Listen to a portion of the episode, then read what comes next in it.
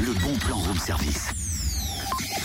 C'est énorme Alors, pour le bon plan, Oui. ouais, c'est vrai qu'on a fait déjà, on a déjà passé la visite médicale, mais j'ai tout de même envie de te faire un petit test oculaire. Est-ce que tu es prête Je me demande bien pourquoi, hein, mais bon, si ça peut te faire plaisir, vas-y. C'est pour le bon plan, ma chère Cynthia, c'est pour le bon plan. Ah, dans ce cas, je veux bien jouer le jeu. Lis-moi la plus petite ligne que tu arrives à voir de gauche à droite. Alors, A, E, V, E.